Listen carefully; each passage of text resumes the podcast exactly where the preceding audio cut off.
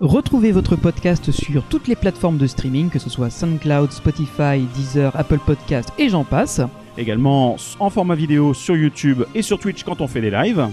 Et n'hésitez pas à nous soutenir aussi en allant sur notre page utip.io slash puissancepark pour nous faire des donations. ainsi que sur tous nos réseaux sociaux et sur puissancepark.fr.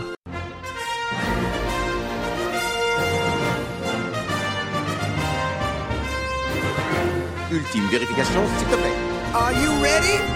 Générateur opérationnel. Achtung, Achtung. Fantasia! Hey, I can see our car! Your bravery saved the planet. Get down! Très sympa, les gars. Say cheese! See you later!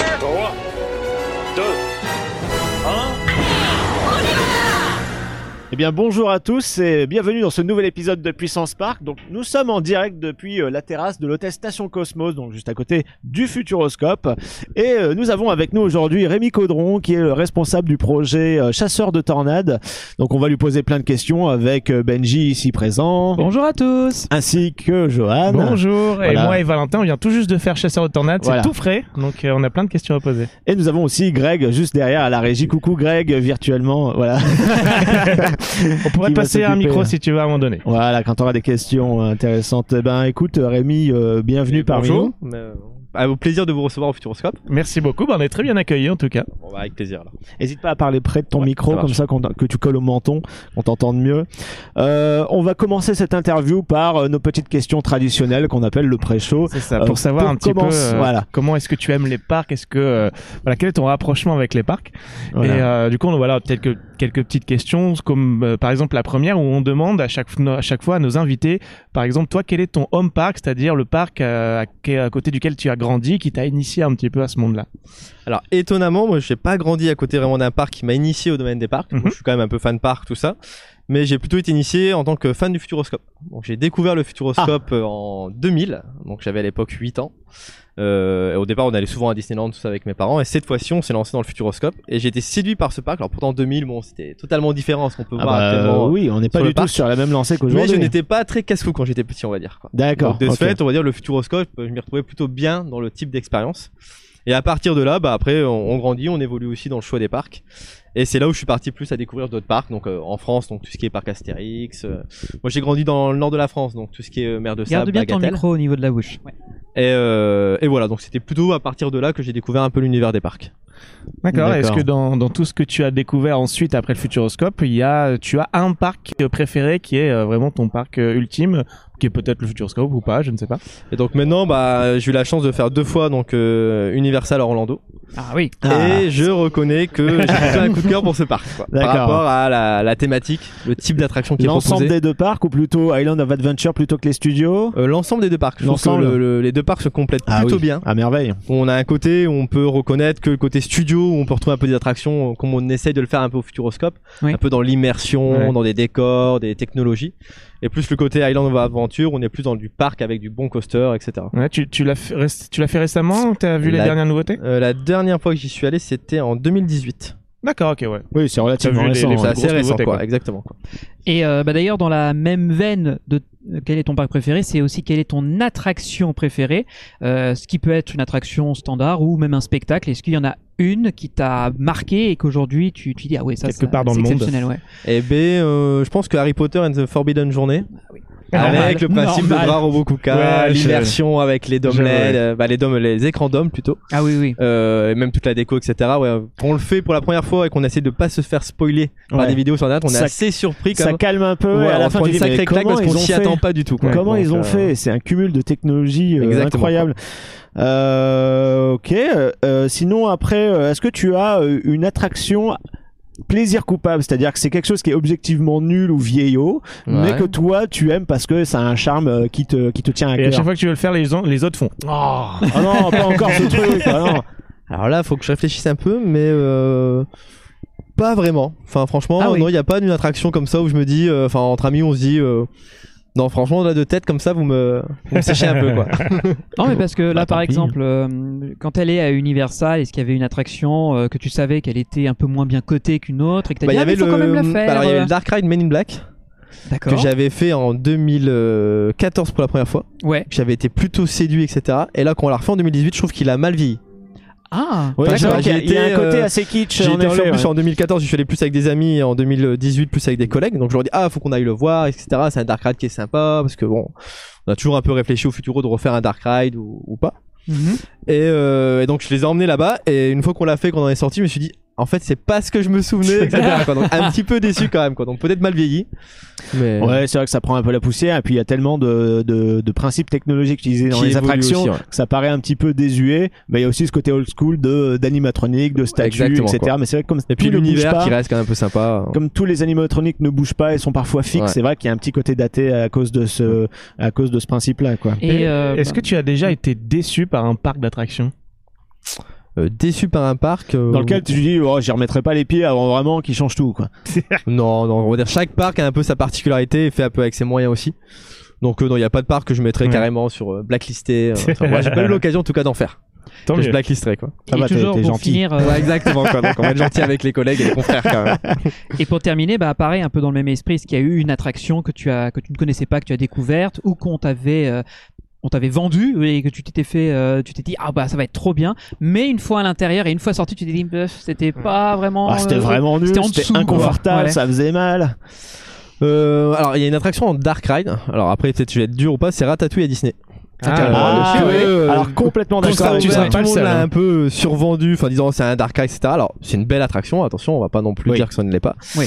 Mais déçu par l'immersion. En fait, je trouve que le, Ouais. le principe de véhicule, comme on peut le faire dans certains Dark Rides, comme on évoquait à Universal, ou etc., on est tellement ouvert sur tous les décors que dès qu'on voit le sol un peu noir, brillant, etc., bah, on quitte le côté immersion en fait. Mais avec un véhicule comprends. beaucoup plus fermé, que les décors sont réussis, la, la projection est réussie, la 3D fonctionne bien.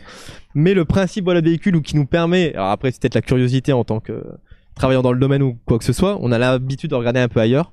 Et donc ça casse un peu cette immersion qui pourrait être un peu mieux Ouais, réussie. c'est une. On est un critique peu déçu quoi. très Ouais, récurrente, avec, hein, critique. avec l'intégration des écrans qui sont pas forcément réussis dans chaque Pas scène. tous quoi. ouais, et surtout quand t'as fait Spider-Man qui date de 99 Exactement. et que tu fais ça qui date d'après 2010, tu dis mais attends on a régressé là. Ouais. Donc, je Alors qu'avec ces un- budgets pareils c'est pas un possible. public qui est moins averti, qui vient, bon voilà, en Oui. loisir euh, sur Disney, ne s'en rend pas compte. C'est vrai qu'on le compare à d'autres Dark Rides plus anciens, on peut être un peu déçu. Moi, c'est les effets, tu vois, qui me choquent un petit peu. Le- le- L'effet de chaud euh, ou de froid, je, je, suis étonné que ça soit pas plus violent que ça, quoi. Mais- Ouais. Et moi, je te rejoins aussi sur le, le sol qui Oui, casse exactement. complètement parce que la scène où on tombe du haut de- du toit pour arriver dans la cuisine, si le, le sol ne s'adapte pas, ne change pas, bah t'as juste l'impression de voir Donc un on, film, quoi. On regarde pour là, on est dans des positions plus spectateurs à regarder un film et pas du tout dans l'immersion et l'action de du Dark Ride. Et C'est un des gros griefs que beaucoup Ouais. de gens, donc euh, je te rassure, t'es pas le premier, et c'est normal. C'est connu et reconnu de toute façon. En tout cas, en parlant d'immersion, on va en venir à du coup à Chasseur de tornades, qui pour le coup euh, nous a tous conquis. En tout cas, côté immersion, on est vraiment dedans, Ouais. euh, littéralement. Et euh, donc c'était toi qui étais responsable de tout le projet, de Exactement. cette nouveauté du coup qui a ouvert euh, il y a quelques mois. si Donc en fait, on a ouvert, on a inauguré Chasseur de Tornades le 2 juillet de cette année 2022. Euh, et ça fait à peu près 4 ans qu'on est sur ce projet. Donc euh, sur 4 ans, il y a pas mal d'étapes. hein. Déjà, il y a le, le choix du pavillon hein, qui a été retenu. Donc c'était Image Studio qui date de 1995. Après le choix de la technologie qu'on y a mis. Donc là, on y a réfléchi, on va dire pendant 6-8 mois. Puisqu'on a hésité à faire un Dark Ride. Parce qu'on on a quand même depuis un certain temps envie de Oh. refaire un Dark Ride au Futuro. Et une fois qu'on s'est arrêté sur la plateforme de Dynamic Attraction, donc le Motion Theater, après on a découlé à partir de ça bah, une histoire, euh, un aménagement de pavillon, etc. quoi. Donc et- ça veut dire que dans votre mode de logique, vous n'êtes pas parti d'une histoire et vous avez trouvé la techno qui pourrait s'adapter, mais vous avez pris la techno et vous avez dit il faut que ça s'adapte à l'histoire. d'accord. euh, le principe au Futuroscope déjà pour refaire une attraction, enfin une nouveauté. Euh, c'est très simple, hein, les visiteurs notent les attractions. hein, tous les jours, on a des questionnaires de satisfaction, etc. Et à un moment, on prend l'attraction la moins bien notée et on se dit, bah, il faut, euh, il faut prévoir dans notre plan d'investissement de la remplacer plus ou moins rapidement selon la note, quoi. Il faut dire Et une fois- ouais, Une fois qu'on a voilà, retenu ce pavillon, Mm. et ben voilà, on choisit une technologie et après on en découle une histoire. J'allais dire parce que euh, effectivement, euh, pour avoir connu ce qu'il y avait juste avant, donc Future l'Expo, qui était un- une sorte de innovation pour ceux qui ont déjà été à Epcot et qui savent que c'est un peu une genre de maison du futur, exposition technologie. Oui, je suis d'accord. C'est pas forcément on- ce qui draine les foules, hein. fois et c'est tout. Encore que, il y avait un petit truc qui moi m'a fait un, un petit pincement au cœur en sachant que ça n'existe plus. C'était le Bar Lab. Exact. Oui, c'était un peu l'activité euh, originale euh, Ouais. qui marchait bien dans l'univers du Futuroscope. Je trouvais que c'était génial Et- cette expérience culinaire moléculaire. Euh, et j'étais presque dire triste en me disant, Ah, mais pourquoi vous l'avez pas remis ailleurs? Parce qu'il y a plein de place dans le parc. Bon, après, Voilà. c'est voilà, c'était chaud, mais c'est vrai qu'on l'a Ouais. toujours en tête quand même parce qu'on sait que ça marchait bien, Ouais. Ça plaisait, et le- les visiteurs nous le demandent encore quoi. Mais c'est vrai que pour cette expo, euh, bon, elle avait mal vieilli parce que bah, dès qu'on présente un peu tout ce qui est nouvelles technologies, etc. Et bah ça peut vieillir très vite. Oui. Et voilà. Mais c'était vraiment une expo qui était dédiée à être temporaire quoi. Donc, avant aucune de- volonté de la garder. quoi. Avant d'avancer un petit peu plus dans la- l'attraction elle-même, tu peux nous dire un petit peu comment tu en es arrivé là, ton, à ton métier actuel, qu'est-ce que qu'est-ce qui t'a amené à ça euh, Et professionnellement? bah, donc bah déjà bon voilà le Futuroscope je le connais depuis que j'ai 8 ans donc j'ai toujours eu un peu le- l'envie d'y travailler. Euh, moi j'ai fait des études d'ingénieur travaux donc sur Paris. Euh, et j'ai toujours voulu m'orienter un peu dans le domaine des parcs, conception d'attractions, etc. Et en fait, c'est un peu de fil en aiguille. J'ai fait euh, un projet de recherche avec le Futuroscope en quatrième année d'ingénieur. J'ai fait mon stage de fin d'études au Futuroscope en 2015. Donc, j'avais travaillé sur l'extraordinaire voyage, sur la partie travaux bâtiments. ah, d'accord. Et, euh, et en fait, le Futuroscope m'a rappelé en décembre, euh, bah, début 2017, enfin septembre 2017 pour être précis, quoi, pour les rejoindre pour une, une mission au départ d'un an. Parce qu'ils avaient besoin d'un peu de renfort en fait dans l'équipe. Et bah, de fil en aiguille, euh, cette mission s'est transformée en CDI. Maintenant, ça fait bientôt 5 ans que j'y suis. C'est ton premier pro- projet que tu gères entièrement en tant que chef de projet? Alors, euh, quand je suis arrivé, j'ai récupéré la livraison de Sébastien Loeb, Racing Experience. Donc, je suis arrivé en décembre 2017, donc il restait 2-3 mois pour livrer l'attraction. Donc, c'est plus la, la finition et la mise en service. Après, j'ai travaillé donc euh, un peu dans, pas dans l'ordre chronologique, mais sur l'atelier des saveurs, en rénovation du restaurant. D'accord. La zone de Futuropolis, anciennement Monde des Enfants. Euh, et le dispositif d'orientation connectée, donc c'est tous les écrans en fait qu'on qu'on a dans le parc qui permettent Oui, de qui faire se des déplacent et etc. qui changent. Les girouettes. euh, ouais, ouais. Bah, Qui donnent alors, les pas, les, infos, pas les girouettes, mais vraiment tous les écrans que vous avez à l'entrée de chaque pavillon, Ah, qui donnent le temps d'accord. d'attente, une petite vidéo de présentation, euh, D'accord. les plans du parc interactif, tout ça. Donc voilà, pour l'instant, c'était des projets très variés. Et donc, Chasseur de Tornades, après le dernier gros projet qu'on qu'on vient de livrer. Et nous, Futuroscope, on travaille quand même en binôme. Donc il y a quand même, euh, je travaille avec Adrien Rabat, donc qui est mon collègue, chef de projet aussi, euh, qui quand on a terminé de livrer Objectif Mars m'a rejoint pour les deux dernières années sur Chasseur de Tornades pour quand même assurer, enfin vu l'ampleur du projet, c'est toujours un peu risqué d'être en solo quoi. Mhm. Donc on est toujours comme ça en binôme sur des gros projets comme ça, on a toujours une phase en binôme. C'est aussi un responsable projet côté travaux aussi, c'est pas euh, un créatif. euh, Alors nous, au service projet, en fait, au Futuroscope, on a un service projet. On est sept chefs de projet. On était trois il y a deux ans, on est passé à 7 parce qu'avec le plan d'investissement euh, Vision 2025, on s'est un peu ah staffé. bah, il y a besoin de main d'œuvre, oui. ça, et on a quand même la particularité de faire de la conception-réalisation. C'est-à-dire qu'on euh, peut être force de proposition et force d'idée. Ah d'accord. Et on travaille avec nos services créatifs, donc la direction de la création, qui est supervisée par Olivier Herral, notre directeur artistique, euh, qui a une équipe donc euh, de, de, de scénographes, de rédacteurs, de designers, etc., qui vient nous aider un peu à trouver une histoire, à faire des intentions artistiques, etc. Quoi. Et en parallèle de ça, on travaille beaucoup avec notre filiale, donc FMD, Futuroscope maintenant c'est développement, qui nous fait toutes les études et développements audiovisuels. Donc par exemple sur Chasseur de Tornades, c'est notre filiale qui a retenu euh, tel type d'écran LED avec tel pitch, euh, qui a imaginer avec une société à Angoulême, Ingéliance, le cylindre qui est motorisé, etc. Donc nous, on fait beaucoup de choses en interne, en fait, au Futuroscope. Ok. Ok. Ah, ça c'est génial parce que ça veut dire donc que tout le monde a, est très polyvalent au final, j'ai l'impression. Exactement. Et euh, vous avez une visu sur tous les projets, donc vous partagez entre vous les, les, les conceptions, vous dites euh, moi je suis en train de travailler sur ça, qu'est-ce que tu en penses? Exactement. que- On est vraiment dans le partage. C'est pour ça que c'est important aussi des fois d'être en binôme, parce que Ouais. bon, il y a des choix, euh, des fois, enfin, on peut avoir euh, des doutes ou quoi que ce soit, donc c'est toujours intéressant. Et oui, on est une équipe assez à partager un peu, où on se fait un peu des points euh, réguliers pour un peu voilà échanger un peu sur nos projets euh, divers et variés, quoi. Et c'est vrai que tous les projets sont très variés. Comme là, bon, j'ai fait de la restauration, plus du, de l'orientation connectée, donc du digital. Mhm. Euh, Futuropolis qui est plus une zone pour enfants avec pas mal d'activités. Euh, et là maintenant une attraction majeure. Donc voilà, nos- notre quotidien est varié et les projets sont variés Bah, au c'est super polyvalent, oui. Ouais. Euh, là, c'est ça touche euh, tous les publics dans différentes manières aussi de vivre finalement une journée dans un parc d'attractions. Euh, et euh, comment et euh, d'où est venue finalement l'idée de chasseur de tornades, de ce thème particulier Et ben on va dire que c'est un peu le dispositif technique, donc cette plateforme rotative en fait, Mhm. qui nous a un peu euh, aidé à partir là-dessus. Pour être transparent, on a eu cinq ou six scénarios différents. Mhm. On a retenu la plateforme. Donc on a travaillé avec François-Xavier Aubac, qui est le réalisateur du film, et les équipes créatives du Futuroscope. Où voilà, le réalisateur nous a prouvé cinq ou six scénarios. Donc on a eu euh, le tournage d'un film d'action qui se passe mal, euh, une émission de ça fait télé-réalité où on choisissait quelqu'un dans le public, Ah donc le une réalisateur. machine à euh, rêve. Donc il nous a fait voilà un peu un, un brainstorming quoi avec D'accord. 5 6 idées. Euh, et au départ, on était arrêté sur chasseur d'ouragans. Donc, Ah. On s'est dit voilà un peu le côté plus euh, météorologique, euh, Mhm, climatique. Bon, ça se rejoint quand même. Donc on a retenu ça par rapport à la plateforme, à un scénario un peu catastrophe qui manquait un peu aussi au Futuroscope parce Mhm. qu'on a un peu euh, on a un peu de la sensation avec Objectif Mars dans avec le robot, on a un peu tout ce qui est un peu euh, magique poétique du voyage avec l'extraordinaire voyage, un peu fun avec les lapins crétins et on nous manquait une attraction un peu plus euh, catastrophe, un peu plus ouais, ouais. sensationnel, on va dire. Et le tout imp- implémenté avec la thématique météo. euh, C'est ça, assez qui a un peu avec le centre de recherche. Ouais, bah oui. Euh, et même qui va bien avec le futuroscope, avec un peu le côté recherche, technologie. Mhm. Donc on a arrêté sur chasseur d'ouragan. Et après on s'est dit bah l'idéal ce serait un peu d'adapter le scénario au futuroscope. Et vu qu'on a un théâtre immersif et faire croire aux visiteurs qu'on va les emmener quitter le parc, etc. Sauf que des ouragans à Poitiers c'est pas possible. Par contre des tornades c'est envisageable. C'est pas impossible. Ah, c'est pas rigolo impossible, ça. quoi. Donc, Donc on est parti sur chasseur de Parce que tornades. l'ouragan, c'est plus sur le littoral, tu vois. Exactement, un ouragan c'est plus euh, en mer ou dans un océan qu'une tornade c'est sur terre quoi. Donc on est parti sur chasseur de tornades comme ça. D'accord. Et euh, bah, par rapport à, justement à la jeunesse de la création de Chasseurs de Tornades, donc tu m'as dit euh, vous étiez vous y réfléchissiez à d'autres possibilités, d'autres euh, projets. Est-ce qu'il y a eu à un moment donné un autre projet qui a peut-être la faveur et qui au final, au fur et à mesure des, développements, vous avez dit non, la plateforme de Dynamics c'est vraiment un truc génial. On va partir sur ça et on verra pour d'autres projets plus tard. Bon, on a eu, euh, avant de retenir cette plateforme, on a eu une réflexion sur un Dark Ride. Oui. Donc un Dark Ride euh, interactif, euh, plutôt interactif, on hésitait entre les deux. On y était assez loin, parce qu'on a eu quand même euh, des plans, des études, on a travaillé, on réfléchi avec un fabricant, tout ça. Mhm. Euh, et en fait, on s'est arrêté puisqu'on s'est dit, voilà, par rapport au développement du parc, on sortait Objectif Mars, qu'on se disait, bon voilà, un premier coaster au Futuroscope, bon, il n'y a pas de raison que ça marche pas.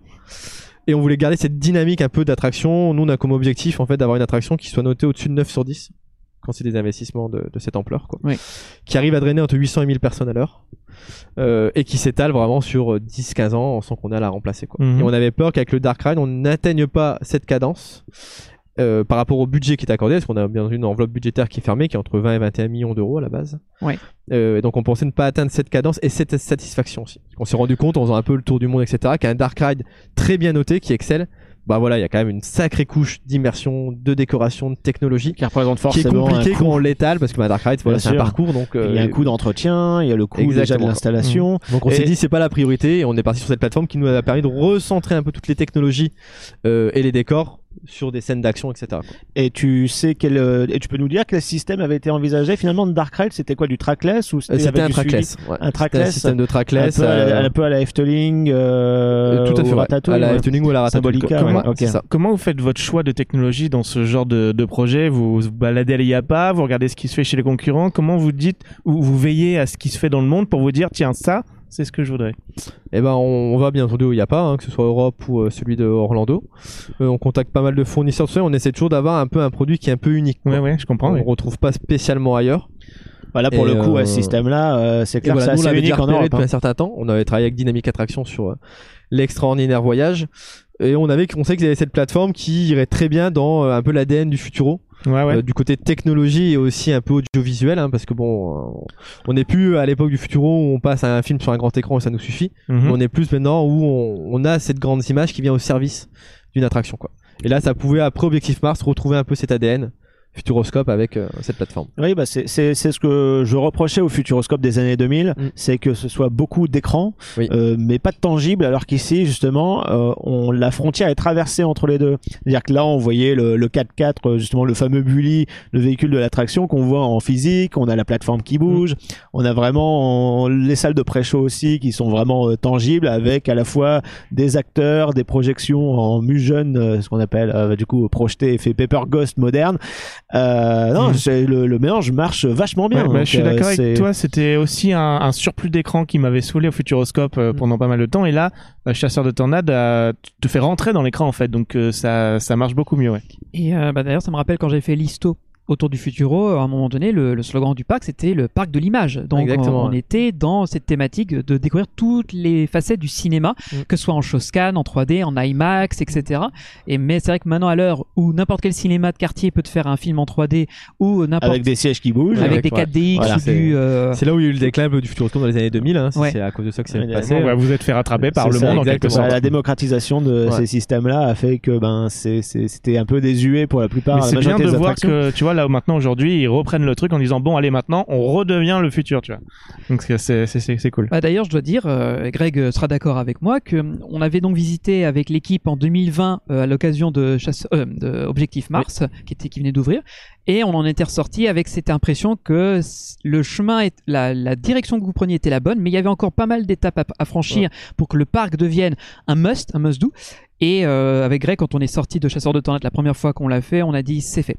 Le, le milestone est enfin Voilà, passé. c'est passé, bon, le- c'est fait parce La que- marche est passée quoi. Ben oui, parce que encore une fois, quand on y allait il y a quelques années, à part faire des cinémas 3D ou des cinémas tout court, au Mm. bout d'un moment, bah, l- l'œil fatigue à Ouais. force de s'enchaîner des images. Et euh, si on ne vit rien d'autre que ça, et des simulateurs de Intamin qui Ouais. te déglinguent le, le dos, ça va deux minutes. Un quoi. peu violent quoi maintenant. Voilà. Exactement. La douceur n'était pas au encore hein, touchez pas au garliguet. Ah si si si si, si touchez au Garliguet s'il vous plaît. On fait lui une autre vraie attraction. Si vous voulez faire un Dark Ride, allez-y, mais sur le Garliguet dans ce cas, il y a pas de problème. Moi je dis pas non parce que personnellement je fais plus la Vienne dynamique avec les sièges qui bougent, c'est plus possible.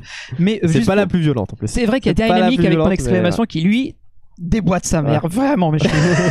Ah, je le fais plus hein, c'est terrible. Mais mais ce que je voulais dire vraiment c'est que la, la direction que vous avez décidé c'était la chose qu'il fallait faire. Vous avez compris clairement et on l'avait dit avec Greg euh, quand on a visité le parc en 2020 fait oui objectif Mars c'était la bonne réponse. Oui chasseur de tornades c'est encore plus la la bonne bonne réponse. et ce qui va venir par la suite vous aurez tapé dans le mille. Et euh, d'ailleurs il s'est passé un truc tout bête c'est que avec Greg donc petit spoiler on avait été avec euh, avec des amis en off c'était pas pour Puissance Park on était allé fin juillet. Et d'habitude une visite par an c'était c'était suffisant on n'avait pas besoin de plus. Et là avec Greg on est sorti du parc on s'est dit ouais on se le refait. On va y retourner et là ça va être vraiment cool. Donc le- les choses ont changé C'est pour ça qu'il y a un peu long en fait. Enfin, on a on avait pas mal d'attractions à base d'images. Oui. On peut pas tout rénover d'un coup quoi. Donc C'est en fait c'est l'accumulation d'attractions rénovées et sur une orientation peut-être un peu plus parc d'attractions qui permet aussi d'arriver à cet Mhm. aboutissement. Mais on ne veut pas non plus devenir un parc Astérix avec euh, du coaster à gogo et, non et de la je- pure attraction. oui, Donc c'est faut savoir, cet exactement. équilibre qui est pas toujours facile à faire dans nos dans nos choix aussi. Bah, surtout que c'est de la même euh, compagnie globale, compagnie des Alpes. Donc Voilà. j'imagine qu'ils veulent pas standardiser leur parc, mais Non, plutôt créer des, Donc, des- C'est mieux, hein, c'est beaucoup mieux. Des, euh, des centres qui sont qui ont vraiment qui tirent leur épingle du jeu chacun et qui se complètent plus qu'ils ne se ressemblent parce que sinon ça n'a aucun intérêt. Ouais, Mm. Du coup, on a eu la, la chance de voir les coulisses de l'attraction euh, Chasseur de Tornades. où On a été en dessous pour voir la machinerie. Ah Et, et au-dessus, c'était super. Merci pour ça. Donc, on, on se, on se demandait avec Benjamin quel était le plus gros euh, défi, le plus gros challenge que tu as eu à surmonter pour la création de cette attraction. Et bah ça va être l'installation de la plateforme Tu m'étonnes. parce que cette plateforme donc, est fabriquée par Dynamic Attraction au Canada. Elle est massive en plus. Donc déjà, hein. il a fallu l'amener. Euh, donc avec toutes les contraintes qu'on a eues, parce qu'il faut quand même se dire que quand le Covid a, a frappé un peu euh, le monde, quoi. bah oui euh, nous, on était en pleine euh, phase de, euh, de comment dire, de consultation d'entreprise et de permis de construire, quoi. D'accord. On a réussi à la faire un peu à distance, tout ça. Après, on a eu la deuxième, troisième vague, etc. Et là, on était plus en phase chantier, quoi. Et donc cette plateforme est venue du Canada par 16 containers. Oh la vache. Donc déjà, il fallait réussir à avoir un porte-container et des containers. C'était un peu la crise à ce moment-là. Euh, et on a aussi eu la- un peu, si on peut dire une anecdote, quoi, d'avoir un des porte-containers qui a pris feu au milieu de l'océan Pacifique. Ah, charmant. avec 5 containers à son bord, quoi. Euh, donc pas de dégâts matériels, mais par contre le Ça porte-container affecté- était HS. Ça a affecté tes containers Euh, Alors ça a pas affecté nos containers, c'était un, un feu de machine en fait dans le dans le porte-container. Donc le porte-container était, était mort quoi. Oh là et les containers étaient coincés dans l'océan Pacifique quoi. Donc Bah, on a vous eu vouliez le 3 scénario 4 mois, on va dire. catastrophe, Ah voilà, voilà, on pense à, à beaucoup d'aléas, on va dire dans un dans un projet, des aléas bâtiments, des Ouais. aléas budgétaires, enfin plein de choses. Un porte-container qui tombe en panne, Ouais. ça on n'y pense Mais pas. c'est fou, t'imagines Elle en est où cette attraction? Bah, Elle est coincée dans l'océan Ah bah, Pacifique. c'était un peu ça quoi. C'est fou. Ah. Donc euh, nous on a plusieurs phases, hein. donc on a euh, fait toutes les fondations du bâtiment, on a quand même construit un nouveau bâtiment hein, parce que par rapport à l'existant on en a rasé une partie. Oui, on a vu qu'il a été euh, du coup euh, agrandi pour Voilà, le accueillir main euh, show a surtout le main show. agrandi, c'était un petit bâtiment surtout enterré à une époque. Nous, on a fait un énorme bâtiment de 700 mètres carrés, euh, 16 mètres de haut, etc. pour accueillir Seulement. donc euh, l'écran LED cylindrique, tout le grill technique, etc. Et donc le bâtiment était fini, les fondations étaient faites et il fallait installer cette plateforme. Sauf que bah on avait une partie du matériel qui était construit dans le Pacifique et aussi un container qui avait tous les boulons. Donc le peu qu'on avait reçu de containers, on ne pouvait pas le monter.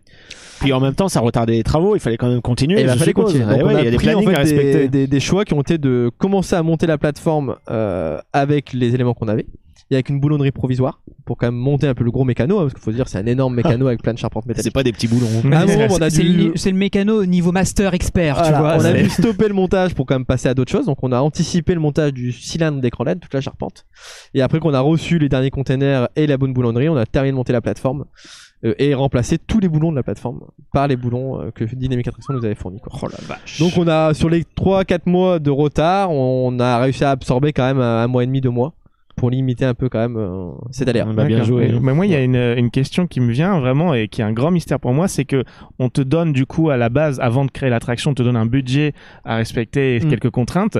Euh, et du coup, quand on te présente le projet, qu'on te dit voilà, il va y avoir une plateforme, un pré-show, il y aura des écrans, tout ça, comment toi, en tant que chef de projet, t'es capable de dire oui, oui, ça rentre dans le budget, Sachant sachant que y a sur toutes la les contraintes. média aussi, il faut la prendre en compte. Ouais, Ah oui, bah, c'est c'est notre tout, boulot oui. en fait. C'est que voilà, nous, nous, notre direction nous dit euh, pour 2022, on veut une attraction qui fait telle capacité, etc. avec un budget de 20 millions d'euros. Et après, bah, nous, on travaille dessus. Donc, on se dit, bah voilà, la plateforme, on contacte Dynamic Attraction. Il y en a pour 7 millions d'euros. Donc, ça fait déjà une partie du budget. Euh, on se fait une enveloppe bâtiment. Donc, ça, on travaille avec des architectes, etc. qui nous disent, bah, pour la rénover, pour faire entrer cette plateforme et dessiner votre file d'attente, euh, on arrive à 10 millions et on monte comme ça crescendo. Ah oui, Et après, bah, des fois, on fait un peu des concessions, quoi. Enfin, on se dit, bah, on s'accorde, euh, pour la thématisation, on s'accorde un budget de 1,7 million. Et il faut qu'on arrive à faire tenir, donc, la décoration qu'on imagine dans les 1,7 million, quoi. D'ailleurs, ça m'inspire une question. Donc, c'est des euh, enveloppes et ouais. après, on les affine, quoi, en fait. Effectivement. Bah, d'ailleurs, on a, on une a question une dans ce sens-là. C'est qu'est-ce, est-ce qu'il y a eu justement des, euh, quel a été l'écart entre le projet d'origine et le résultat final Est-ce qu'il y a vraiment eu des éléments où vous vous êtes dit, bah ça, non, on pourra jamais le réaliser. Ça, on va essayer de le faire, mais d'une autre façon. Quels a été finalement les, comme tu as dit, les, les, Les sacrifices, les sacrifices qui ont été euh, mis en Bah, les place? sacrifices, on les a fait un peu dans, euh, si on peut dire, euh, peut-être ce qui est fait spéciaux. C'est vrai qu'on pourrait aller beaucoup plus loin avec une tornade. Enfin, on pourrait avoir euh, des décors amovibles davantage. Enfin, on a vraiment une grande scène au début là qui pourrait être beaucoup plus détruite, tout ça. Donc, on s'est un peu limité là-dedans. Mais à l'inverse, on s'est fait quand même le plaisir de se prendre un écran LED, puisque la première étude, je le faisais avec un système de vidéoprojection. Ouais. Ah, d'accord. Et on s'est dit, on a un peu le retour d'expérience de l'extraordinaire voyage, euh, qui fonctionne bien, mais la vidéoprojection a des contraintes, donc déjà de calibrage entre les différents euh, vidéoprojecteurs, qui Ouais. peut être assez long dès qu'on change une ampoule, dès qu'il y a un changement de matériel. Surtout Qu'un que là, écran on LED, a bah, on, débranche l'écran, on le rebranche et ouais. ça fonctionne bien. Mhm. Et on est limité aussi par le show lumière. Si vous avez de la vidéoprojection, bah vous n'avez Ouais. pas de show lumière. Puis le Ah, rendu oui. est pas le même. Moi, je et à l'inverse, que... on a de l'écran LED, on peut y aller avec beaucoup un show plus lumière, intense, enfin, euh, exactement. Quand Ouais, je ouais. vois sur le, le dernier panache, tu vois, les, les vidéoprojections sont encore un peu fades à mon goût. euh, il manque de. Bah, de- dès lors que tu as de des scènes quoi. éclairées, ils sont obligés de délimiter euh, vachement la lumière pour pas que ça éclaire Mm. l'écran, sinon ça casse l'immersion. Ce qui arrive à deux Ouais. trois moments, il y a deux trois transitions euh, pendant lesquelles ça arrive. Et en salle, tu peux pas faire beaucoup de show lumière, quoi. De Tandis que là, oui, les, dalles LED, euh, ça envoie c'est tellement dans la hein. tronche que du coup, on peut balancer du spot et du strobe dans la salle, il y a pas de C'est Il y a toujours l'image. Et je voyais aussi en termes de superficie de diffusion, si ça avait été des vidéoprojecteurs dans le dans le dans le la zone, Ouais. c'est vrai que ça fait un espace assez contraint pour que tout se tienne en place. Et ben, parce on que aurait dû mettre les vidéoprojecteurs à l'opposé de chaque écran, Ah les oui. mettre en position donc pas à plat mais droit, Ouais. pour pouvoir mapper le plus haut En possible. plus, donc ça a avec- beaucoup de contraintes techniques. Avec la et- tornade Voilà. de, de fumée à base d'eau, Ouais, on ça aurait euh, dilué l'image. On Ouais, voilà, c'est ça. ça, on n'aurait pas pu faire de strobe, donc on a été beaucoup plus limité dans, dans l'expérience. Donc on a fait ce luxe-là de partir sur euh, de l'écran LED qui, euh, bon par rapport aussi à un système de vidéoprojecteur, qu'on achète tous les vidéoprojecteurs, les serveurs qui vont avec, par rapport à juste de la dalle, c'est un peu plus cher, mais c'est pas le plus gros gap. Le plus gros gap qu'on a eu, où on été un peu surpris, bah, c'est la structure, la charpente métallique qui tient les dalles LED, parce qu'entre euh, on va dire soit une toile, soit un rideau, comme le fait euh, le Puy du Fou, soit de la tôle perforée, bah, c'est beaucoup plus léger que de la dalle LED. Donc la Ah oui, charpente là, c'est est beaucoup plus grosse, surtout qu'on a motorisé cet écran LED. Ouais. Euh, et la contrainte, c'est plus d'un point de vue bâtimentaire, c'est qu'il faut le climatiser quoi le bâtiment. Ah mais Donc, oui, en bien fait, sûr. on a eu un gros chauffe. dans dans la tout ce qui est CVC. Le budget pas- a doublé en fait. On est passé de 700 000 euros à 1 million 3. Ah oui. clim. Et dans ces cas-là, tu as quand Parce même. que l'écran LED chauffe. Ça Tu- fait un bon radiant quoi. Ça tu fait- ça dépasses fait- pas malgré tout les 20 millions qui étaient prévus. T'as pas un côté genre. Oh, Eh bon, ben, ça y est, a on est des en aléas. budget. Enfin, pour être transparent, un budget quand nous on le dessine, quand on le vend en notre direction, on, on se prend, euh, ça peut être entre 5 et 10% d'aléas. Ouais. Donc sur 20 millions, euh, il y avait par exemple déjà un million d'euros qui étaient euh, mis de côté pour tous les aléas qu'on peut avoir en cours de chantier et certains euh, entre guillemets plaisirs ou euh, choix qu'on peut faire en cours d'études. quoi. D'accord, ok. Donc ça doit faire euh, des unités réfrigérantes, euh, beaucoup de BTU, tout ça. C'est pas ma clim dans ma chambre à 9000. Ah, non, ça, c'est- là, là, on est à c'est Ah, du on a- Moi, je comprends pas sur Amazon, il y on a une clim à 19 euros. non, pas 19 euros, c'est pas possible. Ça, Voilà, c'est des humidificateurs. un rafraîchisseur d'air, mais c'est pas de la clim quoi. C'est au départ, en la- délice. la, première, étude, c'était un mégawatt de froid qu'il fallait produire. Ah On l'a réduit à 700 kilos. D'accord. Mais ouais, il y a une grosse production de, de froid. Et aussi pour les ordinateurs, faut les refroidir aussi. Enfin, tout le Ouais. système euh, de diffusion la plateforme, média, de la plateforme, synchronisation, oui, la la plateforme, plateforme, la plateforme. En fait, on a trois euh, centrales de traitement d'air, une pour la file d'attente, une pour le main show, l'ambiant, et une que pour la plateforme. Quoi. Donc. Non, mais c'est fou. Et toute la structure qui soutient les écrans, j'ai j'ai peut-être loupé, mais c'est le constructeur aussi de la plateforme qui l'a fait ou c'est quelqu'un d'autre? Euh, pas du tout. Alors ça c'est euh, donc la plateforme. euh, C'est quand même le des gros ascenseurs, a- hein, qui- ouais, le, le fabricant donc d'Imec Attraction nous a donné sa plateforme. Nous on l'a intégré dans le bâtiment. Et après voilà avec FMD donc notre filiale, on a imaginé donc cet écran LED. On est parti sur un diamètre d'écran LED et on a travaillé avec la société Ingéliance qui est à Angoulême, D'accord. qui fait beaucoup d'ingénierie mécanique. Et donc on lui dit bah voilà, euh, j'ai euh, cet écran LED, faut me faire tenir euh, une dalle LED qui ressemble à ça pour faire ce cylindre et on veut que telle et telle partie s'ouvre et coulisse sous terre. Ah oui. Et c'est eux qui ont imaginé donc toute cette ingénierie donc D'accord. le principe d'ascenseur en fait. hein. donc c'est un système de poids contre poids. Euh, le, le poids de l'écran est contrebalancé par des contrepoids et vient avec des treuils faire monter, On pourra- descendre l'entrée la sortie de la on salle et les euh, différentes scènes d'action. Diffuser les vidéos qu'on a filmées à ce moment-là. Oui, oui, bien Et sûr. si ça, jamais on, va on vous allez avoir forcément des illustrations là pendant Ouais, que bon, on fait- ça peu sera- d'image à tout ça. quoi. Merci la post prod, merci Greg. Si jamais euh, cette entreprise que vous contactiez justement pour Ouais. créer ça vous dit ah bah trop compliqué on sait pas faire, comment comment vous faites? Est-ce que ça peut faire abandonner eh ben, le on projet cherche ou une autre on entreprise. une autre entreprise quoi. Bah, avec euh, on a déjà beaucoup travaillé avec eux. On a travaillé sur les lapins crétins. Ils ont travaillé un peu sur Objectif Mars, tout ça. Enfin, on- c'est une entreprise qu'on connaît maintenant depuis euh, Ouais. une dizaine d'années. Euh, et donc dès le début, nous ont suivis sur ce principe-là. Donc ça n'a pas été facile, hein, parce que Non mais c'est bien, ça va a eu, crescendo. euh, je- voilà, c'est crescendo, J'imagine qu'avant de vraiment officialiser le projet, vous demandez quand même un petit peu à toutes les entreprises autour de vous, est-ce que ça, il y aura moyen de le faire? Toute une si- phase étude, etc. Voilà, qui permet d'a- d'affiner nos choix euh, et des fois d'en supprimer quoi. Enfin, il y a des choses qu'on a qu'on n'a pas fait. euh. Ça peut arriver qu'une entreprise, enfin même une dizaine d'entreprises, les unes après les autres, vous disent ah non mais ça vous y arriverez jamais, c'est impossible. On n'a jamais été jusque là. On n'a jamais été dans l'imagination de là nous dire non quoi. Donc pour l'instant euh, non. Mais ça reste un. Bah, euh, oui. J'ai une petite question après. Voilà, euh, bah peut-être que ce sera la même question. Euh, parce que toute cette ingénierie, tout ce matériel, etc. Est-ce que tu as des chiffres à nous donner, euh, par exemple la puissance électrique des écrans, euh, etc. euh, Des chiffres impressionnants, tu ouais, veux? ouais. Combien il y a de boulons euh, Euh, bah, on a déjà bon, les 700 kg de froid qu'on produit pour rafraîchir Ouais. donc, euh, le bâtiment. Ouais. Euh, on est sur euh, deux transformateurs électriques. hein. On en a un qui est dédié que pour la plateforme, un transformateur de 630 kVA quoi, qui fait que la plateforme. Et après un transformateur de 1200 pour plus la partie bâtiment, audiovisuel, euh, écran LED quoi. ouais. Donc, euh, Greg, tu as réponse à ta question. donc voilà, on avec des transfos, on isole on a beaucoup de filtres harmoniques. Parce que bah les par rapport à toute l'ingénierie, la mécanique, les moteurs, avec de que ça l'audiovisuel interfère. à côté, Faut des pas que ça serveurs vidéo. et brouille Ouais, le- donc les on a, signaux. ouais. on a euh, cinq ou six filtres harmoniques dans le bâtiment, etc. Donc, Oh la euh, donc il y a pas mal de choses. Ça, c'est euh, des trucs auxquels on pense pas forcément. On se dit, bah, je fais un système média, j'ai mon système mécanique. tout la et en côté fait, ils peuvent se parasiter qui- ouais. entre eux via le, le courant. C'est ça qui est hallucinant. C'est fou. Mais ça, ça c'est c'est des métiers, ça s'apprend. Ah Je veux oui, on-. Quand on fait de la physique, de l'électricité, de l'électronique, on t'explique que oui, les, les ondes traversent, les ondes passent, euh, attention aux interférences, donc ton bâtiment il doit répondre à un certain nombre de normes. On en avait parlé avec INS Ride dans notre double épisode, c'est tu dois répondre à un cahier des charges particulier, tu ne peux pas faire comme tu veux. Et derrière, si tu veux que ton show il tienne un minimum la journée, euh, voilà, il faut faire en sorte que ça tienne. Euh, moi, j'avais une question euh, pendant un- pendant qu'on visitait un peu le bâtiment et le, le- la cadence. Euh, la machine, la machine en elle-même, donc elle a besoin. Est-ce qu'elle a besoin d'un reset, d'un temps pour se remettre à zéro, ou est-ce qu'elle peut repartir dès que le cycle est terminé? Alors elle a, elle peut repartir tout de suite en fait. Donc quand on termine le show, elle se remet à sa home position. Ouais. Donc on serait capable de relancer euh, Immédiatement derrière. immédiatement, Il n'y a euh, pas un, moment où il faut décharger, Non, où il faut on a baisser juste pression. qui, euh, au bout d'un certain temps, donc s'arrêtent individuellement.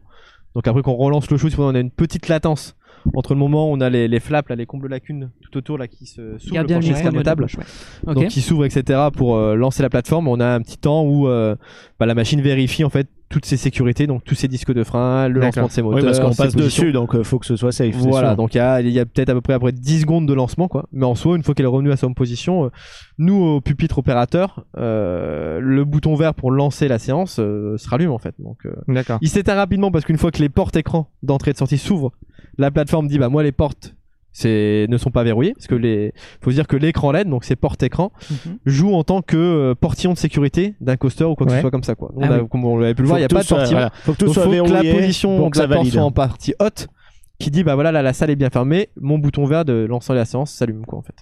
Donc en soi si les portes restaient fermées on pourrait relancer tout de suite une séance. C'est impressionnant. Je, je t'avais posé la question pendant qu'on découvrait un peu le bâtiment euh, et, et les coulisses. Alors, je fais appel aux plus vieux, hein, ceux qui ont connu euh, le Star du futur, etc. Donc, comme tu l'as dit, c'est la reprise de l'ancien bâtiment où il y avait ce Dark Ride un peu euh, ambitieux à l'époque aussi. Est-ce que euh, encore maintenant aujourd'hui, s'il y a un visiteur euh, vraiment affûté, qui a le regard aiguisé, arrivera à trouver des petites références de Star du futur ou de l'ancienne attraction où vous avez fait table rase, vous avez juste gardé les murs et le toit et on recommence à zéro? Eh ben non, il y a plus grand chose en fait. C'est vrai qu'on y regarde bien toute la file d'attente, donc tout a été curé, etc. Il y a plus rien qui y ressemble. Dans le pré-show, euh, en fait, le pré-show, c'était pour ceux qui ont connu Star du futur, la grande descente à 45 degrés qui nous faisait passer du premier étage au sous-sol. On rejoignait les momies avant en bas. Oui. Et donc ce pré-show était construit sur un nouveau plancher intermédiaire de rez-de-chaussée. Donc si on regarde tout en haut, on a en fait le balcon où avant les nacelles descendaient. Ok, C'est très furtif, voilà. Ouais, Mais d'un faut point de vue, euh, c'est pas vraiment un clin d'œil, voilà. c'est plus un reste décor, ça, de y a plus structure. rien. Après, dans les parties backstage, on, on a encore euh, deux nacelles à demeure, puisqu'on ne les a pas pu les sortir. Donc on a encore deux nacelles à demeure au premier étage euh, qui sont stockées. Quoi. Tu, tu peux nous parler un petit peu de la création aussi du film des médias? Parce qu'il y a, j'imagine, il y a eu un tournage en fond vert avec des acteurs euh, et euh, le parc recréé en 3D pour toutes les séquences, euh, l'entreprise qui s'en euh, occupait, etc. Ouais, le tournage, donc le réalisateur du film, c'est François-Xavier Aubag, hein, qui a fait dernièrement Attention Menhir au, au Futuroscope. Au parc Au parc Astérix. Au parc Astérix, pardon. du coup, on n'a je- pas vu le menhir euh, là. Non, par contre, au parc Astérix, il nous prépare un film pour euh, fin d'année euh, de super-héros à la place de l'âge de glace. D'accord. Du coup, on le considère vraiment comme le créateur coup, ouais. de l'attraction, ce réalisateur on, on le considère comme le créateur de l'attraction, ce réalisateur finalement Alors euh, non, mais par contre, il a été un sacré appui en fait quand même sur les choix qu'on a pu faire. Les choix créatifs, Euh, sans doute. ouais, hein. il a beaucoup travaillé avec notre directeur euh, artistique par rapport à ça. Euh, le scénario et on s'est aussi associé quand même avec un chasseur de tornades. Ah, de Tony, vrai. oui, Tony le Bastard qui travaille chez Météo France et qui est chasseur de tornades, Ok. euh, qui a déjà fait une série, je crois que c'est sur euh, RMC Découverte ou quelque chose comme ça, où avec son équipe il va chasser des tornades. Donc tout le scénario n'est pas vrai. Parce que par exemple, une Bien sûr. sonde qui permettrait de disperser les tornades, pour l'instant ça n'existe pas. C'est de la Oui, science-fiction. Ça, ça, c'est la On petite folie voilà. créatrice. On va dire par euh, exemple toutes les, les données en fait qu'on a qu'on utilise d'un point de Ouais. vue météorologique sont vraies quoi. Le Ça, mec c'est en réunion, il disait Ah non, mais ça, vous le faites pas, hein, je vous préviens, c'est pas possible. Bah non, il y a pas été jusque là, mais on a essayé de justifier quand même. Par exemple, dans la file d'attente, au moment où on voit euh, Alex et Mélanie qui parlent aux différentes catégories de tornades, etc. Les flux d'air, tout ça. Donc ça, c'est vraiment des vrais propos Il y a de une base quoi. scientifique Ouais, vraiment concrète une sur base laquelle on vient ajouter la fantaisie de l'attraction. quoi. C'est ça, tout à fait quoi. Et, donc euh, pour revenir bah, à la question initiale qui était de la production du film, donc voilà, elle était en plusieurs phases. Qu'on a eu beaucoup de de, de sketchs en fait de films etc pendant euh, bien un an un an et demi pour vali- valider le scénario les effets spéciaux qu'on mettait en face le déplacement du bully après on a eu donc euh, un an un an un an et demi avant l'ouverture un tournage en studio sur Paris sur fond vert Mhm. on a tourné de ce fait bah, le bully qu'on a démonté euh, parce qu'il était en test chez Ingéliance sur son circuit Mhm. on l'a amené à Paris dans un, un plateau télé on l'a mis sur fond vert, sur des vérins, etc. pour le faire bouger, etc.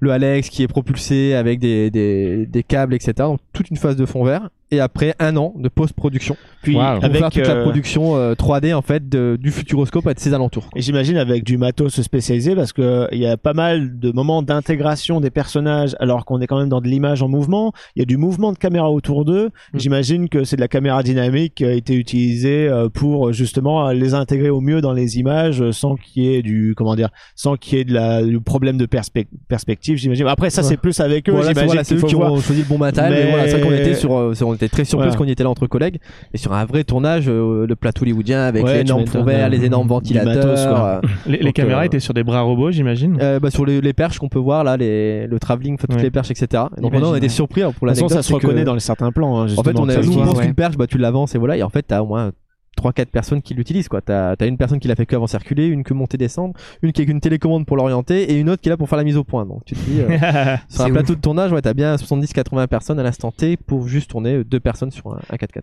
Et euh, petite question, comment s'est passé le casting pour euh, Alex et Mélanie, donc les deux protagonistes? Est-ce que euh, vous saviez déjà que vous vouliez ces personnes, ces comédiens de base, dont j'ai oublié les prénoms, je suis dé- désolé, mais où est-ce que vous avez fait un casting en, en imaginant plusieurs combinaisons de duos possibles? Comment ça s'est passé? Euh, donc là, c'est pareil, c'est François-Xavier Aubin qui nous a proposé en fait un casting. Quoi. Donc il nous a proposé euh, plusieurs personnes. On était parti sur euh, une scientifique et un baroudeur chasseur de tornades. Et après, c'est par rapport à leur profil, par rapport à des séances d'essai qu'ils ont eu, quoi, où ils ont joué un peu le scénario, etc. Qu'on a retenu ces deux personnes. Ok. Ok. Bah, classique quoi. Ouais, classique. quoi. Mais Ouais, c'est sympa ça. parce que du coup, euh, dans que ce soit le pré-show ou dans le main show, euh, ces personnages, on les voit arriver concrètement aussi dans la Mm. pièce. Oui, ça m'a ce- fait rire. Voilà, le- et ça c'est très bien casque. pensé. C'est très bien pensé. Il y a des moyens Alors qui attention, permettent spoiler justement- pour ceux qui n'ont pas Voilà. vu. euh, non, mais c'est bien. J'en show, dis ouais. pas plus, mais juste c'est très bien pensé. On les voit physiquement. euh, Enfin, du moins, on, en voit un en tout cas physiquement avec nous. Et euh, les opérateurs de l'attraction aussi permettent de d'animer justement euh, cette expérience. Et puisque là, on est quand même dans une attraction média, c'est peut-être un peu tôt pour en parler parce que c'est tout neuf, etc. Mais est-ce que euh, un update média à l'avenir, c'est possible avec un changement d'expérience, ou alors ça restera chasseur de tornades jusqu'au bout? Alors, d'un point de vue technologique, c'est possible. Hein. Il Ouais, suffit bah de oui, changer c'est pour ça, euh, le film sur les serveurs vidéo euh, et, par contre changer beaucoup de décors si on change de thématique. Quoi. Mhm. Mais c'est pas du tout d'actualité. quoi. On n'a pas. Oui, bah, ça, c'est forcément, sûr. euh, voilà, C'est tout neuf. on a conçu ce bâtiment. On s'est pas dit euh, tiens dans 2-3 ans on pourra évoluer le film, etc. D'accord. C'était pas la volonté. quoi. Mais en choix, d'un point de vue technologique, oui, c'est faisable. Quoi. Donc, ça- Oui, pareil. Je veux dire, c'est pas, c'est pas prévu tout de suite de, de changer d'écran LED pour un truc un peu plus. euh, Non, ça c'est pas. Enfin, nous par rapport Là, à ce c'est que des nous a questions garanti très, Samsung, très, tout ça. très euh, techniques. Il m'envoie ces petites questions avec les dalles euh, 2,5 à 1,2 mm plus précises ou quoi. Est-ce que voilà, pour l'instant, c'est pas le cas. C'est non, vraiment voilà, tout pour l'instant, on est, on est sur un pitch de 2,5 mm. Ouais. C'était une des contraintes pour les parties escamotables des écrans.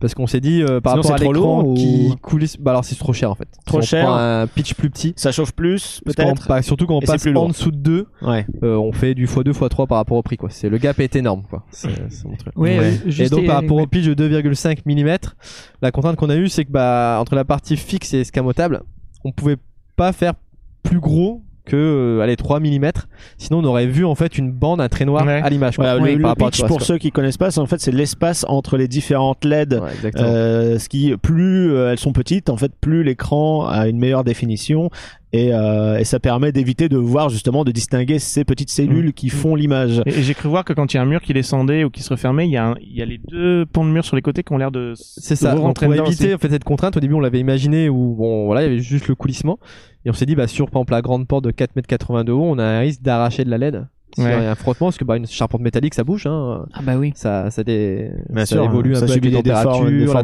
l'humidité, etc., des déformations. Ça se dit là, tout ça se Donc on a fait en fait à chaque fois une colonne LED de part et d'autre des parties mobiles qui viennent s'avancer avec des petits pistons en fait de euh, 10-15 cm.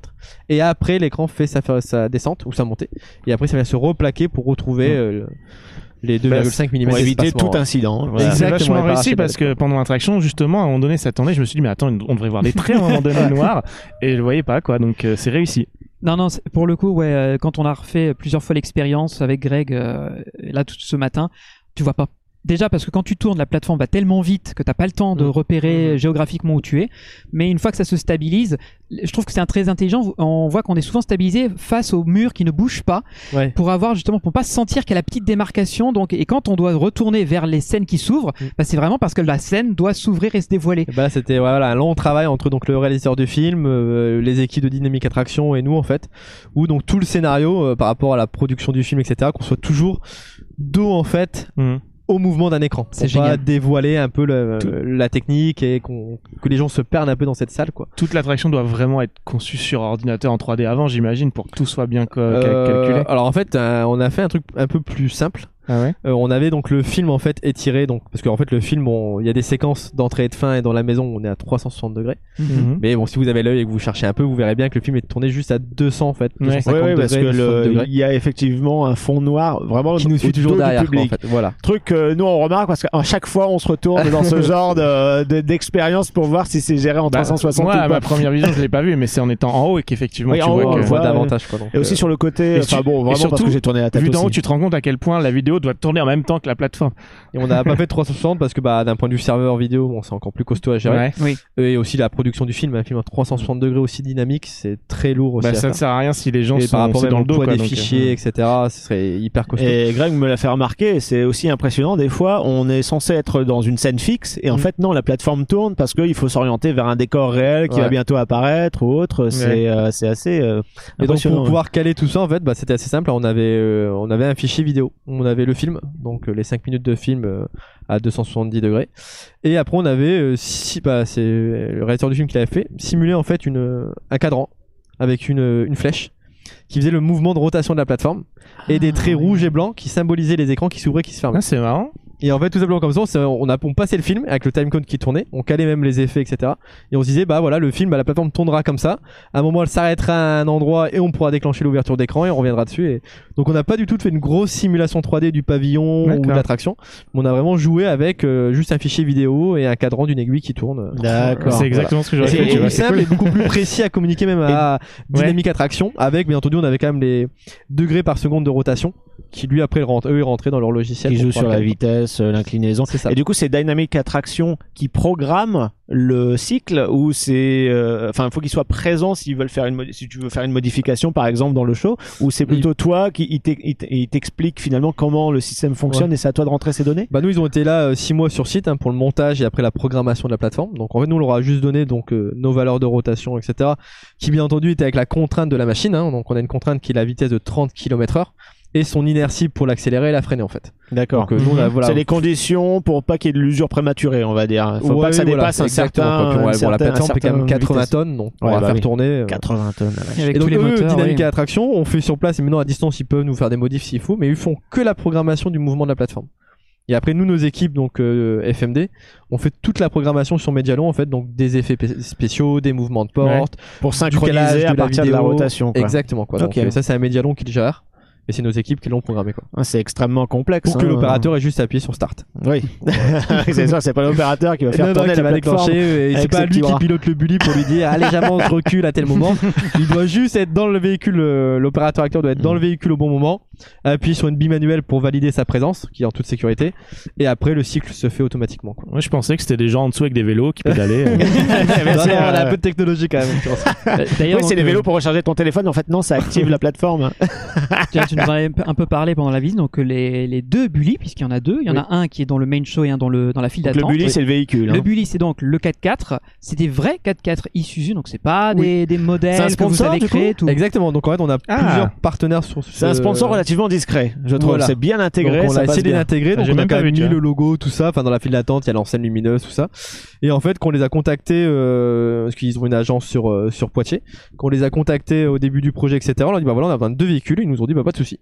On vous donne deux, pick-up, donc parce que ça allait bien dans le scénario, qu'on a pas mal customisé, qu'on a beaucoup euh, bah, dépiossé, hein, donc on a retiré le moteur, Ouais. toute la mécanique, tout ça pour l'alléger au maximum, parce qu'à la base, c'est deux vrais véhicules qui, Mhm. qui roulaient encore en fait, c'était pas du tout des épaves ou quoi que ce soit quoi. D'accord. Et c'est un modèle euh, tout neuf qu'ils veulent mettre en avant ou c'est un truc Alors, euh, plutôt ils d'occasion avaient, ils- en fait, on a dans le timing, malheureusement, on n'a pas pu mettre leur modèle qui viennent de sortir, c'est le D-Max en fait. Donc là, c'est l'ancien modèle. Quand on l'a eu, en fait, c'était le modèle actuel. Et ils nous avaient dit, bah, en 2021, on sort un tout nouveau modèle. Mais malheureusement, ils Ouais, n'avaient c'est pas encore de stock et nous, Ouais, on avait ouais. besoin Ah, de oui. l'avoir en 2020. Mm. Donc, euh, pour commencer à le préparer. Donc voilà, on n'a pas pu mettre en avant leur dernier modèle, mais ils sont quand même très contents du résultat. Ah, bah j'ai envie oui. de l'acheter du coup. Ah, ça marche bien. Et puis en plus, le, le pick-up, ça fait forcément un clin d'œil à Twister, quoi. Il y a un peu ce, ce côté, on part, euh, Bon, c'est on sûr part dans l'œil de, On du n'aurait pas choisi deux chevaux, quoi. Ça aurait été un Ouais, peu. euh, voilà, bah, ça ferait trop français. On aime bien les deux bon, chevaux euh, Futuroscope, mais Il y pas a pour ça dans le, ce que j'allais dire. la Il y a vieille déjà, dynamique. il y a- déjà une salle qui l'exploite. Et euh, non, le côté un peu avec la machine façon Dorothy dans Twister. Moi, euh, après, bon, qui suis le seul à pouvoir avoir pu tester euh, du coup Storm Rider à Tokyo Disney Sea, il y a pas mal de similarités. Euh, J'imagine que ça, c'est plus avec le directeur artistique que Oui, je qui pourrais en peu, parler. euh, trouver un peu toutes ces idées. Enfin, Ouais. c'est vrai que bon, après, Ah bah des un idées de toute scénario, façon de, ça se torn- pioche un partout. scénario de tornade, bon, il y a Twister, tout ça, il y a pas mal de films un peu Mhm. sur lesquels on peut s'inspirer. Mais ouais, moi en tout cas ça m'a ça m'a plutôt euh, rappelé cette attraction-là, mais dans un bon sens, c'est un- c'est c'est un digne descendant, j'ai envie de dire, parce qu'avec sa propre aussi son sa propre histoire, sa, ses propres technologies aussi. Là, le côté 360 est vachement chouette avec les décors concrets et tout, euh, les dans des petites scénettes intégrées en plus dans les écrans, et tout est bien pensé pour que ce soit la salle de conférence ou la maison du coup qui Ouais. est aussi dans un dans un cercle comme ça, ce qui euh, euh, marche, enfin se combine à perfection Ouais. finalement Les- avec les- euh, la scène. Les choix sont tous très judicieux. Bien sûr, c'est bien réfléchi. Après, c'est c'est l'intérêt du truc. Alors, Euh, on a vu, on a vu pas mal autour de l'attraction. Je sais pas si euh, Johan, euh, Val, vous avez encore des questions. Moi, c'est autour. bon, c'est- bon. Regardez un peu l'avenir, parce que mine de rien, là, euh, comme on a dit, le Futuroscope est dans sa transformation, dans sa mue. Ouais, donc t'as du boulot. euh, t'as du pas du boulot. En théorie. on est une équipe de 7 donc euh, voilà, on a, j'ai d'autres collègues qui sont sur des projets qui vont être livrés prochainement, Ouais. Euh, d'autres qui sont encore un peu sur de l'étude, et moi de fait, je bascule plus dans de l'étude quoi pour. euh, De l'étude sur un projet en particulier, sur ceux qui ont été annoncés, que ce soit le Rocking Boat ou Alors euh, j'ai euh, donc. Adrien Rabat donc qui a travaillé avec moi sur Chasseur de Tornade et lutté lui en parallèle en même temps sur euh, donc Mission Bermude qui ouvrira en 2025. Et donc là il est encore en phase euh, étude un peu plus poussée. On va euh, sûrement commencer les travaux de terrassement très prochainement euh, en fin d'année. Puis là, on est quand même sur un prototype de chez MacRides. Est-ce que du coup, ça, ça implique qu'il ça, ça prenne plus de temps que prévu, peut-être? Bah, Il y a toujours des, des, du temps un peu d'étude chez eux tout ça. Bon après quand ils nous proposent une attraction, bien entendu bon c'est pour la vendre, hein, c'est pour la mettre en place quoi. Donc euh, Ouais.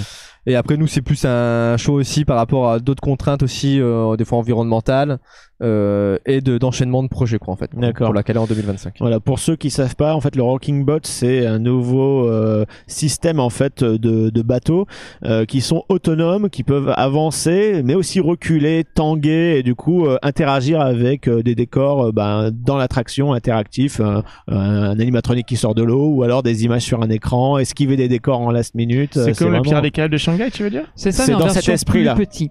D'accord. En version plus petite, c'est 10 personnes, il me semble, par embarcation. Ouais, exactement quoi. On est un peu sur un gros flume, enfin c'est du flume quoi en fait, mais C'est du quoi. flou, mais euh, nouvelle génération, quoi, avec euh, l'intégration de, de, de mécanismes, etc. Donc, euh, Et encore une fois, bah, on sera sur une première parce que déjà d'une part, il n'y a pas de Rocking Boats encore sur le marché. et Je pense que c'est dans les premiers. Et premier Flume Ride au Futuroscope ouais, aussi. Première attraction totalement extérieure de ce fait. En plus, ouais. Donc, c'est un, pari qu'on prend aussi quoi, mais toujours dans l'orientation de devenir plus parc d'attraction D'accord. et Ah d'offrir ce type d'expérience. Et avec toujours l'intégration du média, c'est-à-dire l'ADN même du Ouais, Futuroscope. on donc, euh, bien quand même joué. des séquences médias tout ça quoi. Mm. Ok, eh bien on sera là. Et, on euh, est bon sera là. 2025 pour cette étape quoi. Donc ça, 2025, on est un peu plus dans de la projection, mais Ouais. plus proche de nous. Là, euh, on enregistre cet épisode, on est le 27 août, et demain tire sa révérence l'âge de glace Exactement. au- dans, la, dans, un des, dans une des salles 3D, avec euh, donc la- les petites animations qu'il y a tout. Donc là, tu nous as un peu parlé, teasé vite fait, donc il y a une nouveauté qui arrive à la fin de l'année, c'est ça? Donc en fait, on change le film de l'âge de glace. Donc on fait notre propre production d'un film de super-héros à la française. Donc il viendra prendre place donc en fin d'année aux vacances de Noël euh, dans la salle 4D euh, du Futuroscope.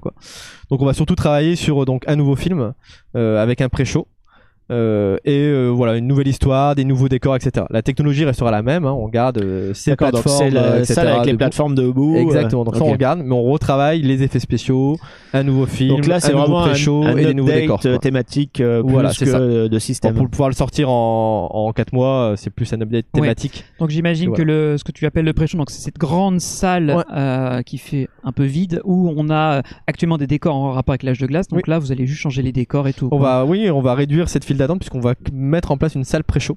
Ah oui, donc c'est vraiment show. pré-show, pré-show. Voilà. Donc il y D'accord. aura, il y aura une partie de file d'attente, extérieure et intérieure, et on aura un pré-show, un peu comme on fait euh, au- à Chasseur de Tornade, quoi, une séquence pré-show, puis le main show derrière, quoi. Donc on sera en deux temps, quoi. Ok. Donc création 100% originale Futuro. Exactement. ouais. D'accord. Donc ça, c'est, on va dire, temps présent. Ça c'est pour peu- décembre, euh, donc en fin d'année, quoi. Fin, C'est qui sera un peu quoi, notre nouveauté ouais. 2023 qu'on vendra aussi en février, etc.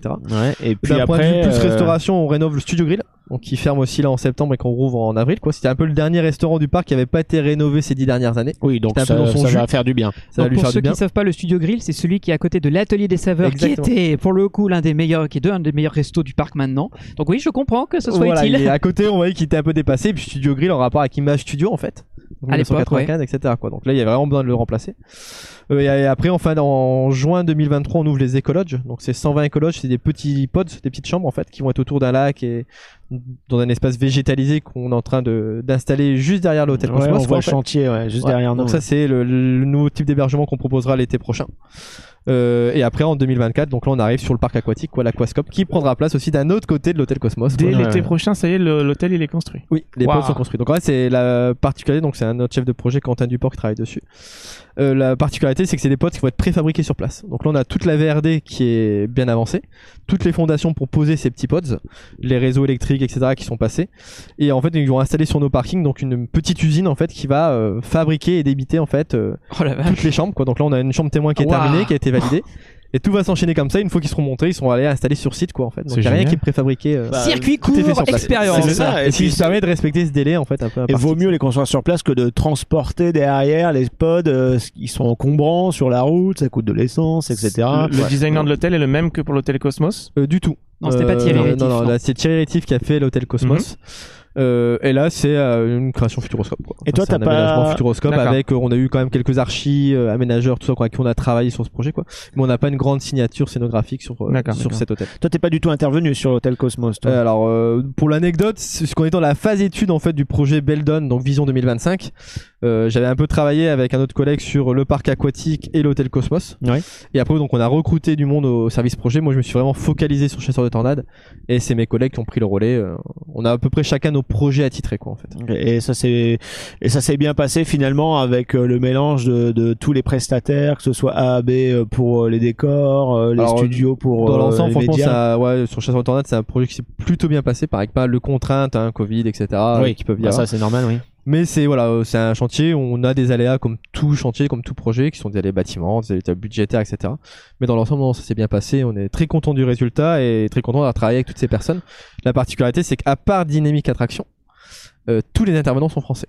D'accord. Que ce soit pour la production du film, Ah, d'accord. les décors, la, la mécanique, les effets spéciaux. Les effets spéciaux, c'est Crystal Group, qui est sur Paris, qui a travaillé pour nous pour Dynamic Nocturne, Attraction, c'est américain ou canadien? C'est canadien. C'est canadien. Ouais. Oui. Et alors, ils Donc ont une Dynamic agence, euh, Attraction, ils auraient pu parler un peu français quand même. Alors, ils, ont, alors, ils, ont, ils, alors, ils sont en deux parties. Ils sont aux États-Unis et ils sont aussi euh, au Canada. D'accord, Donc, euh, ok, ok. Et donc, mais c'est la partie euh, Canada euh, américaine. Quoi. Ok, bah, en tout cas, ouais, c'est depuis Objectif Mars, euh, euh, les lapins crétins, moi que j'adore. Voilà, c'est une attraction qui m'a fait beaucoup rire et euh, j'ai adoré, même si euh, le concept est relativement simple, on va dire. Mais il y a vraiment une évolution dans la destination et euh, j'ai hâte de voir ce que ça va donner la résortisation Ouais. finalement de la C'est destination. la volonté. Ouais. Voilà, qui est vraiment bah, la volonté clairement affichée pour euh, bah, maintenir aussi euh, les touristes sur place, pour prolonger l'expérience avec l'Aquascope. C'est une demi-journée apparemment Oui. de C'est, demi-journée d'expérience pour ceux qui font ça.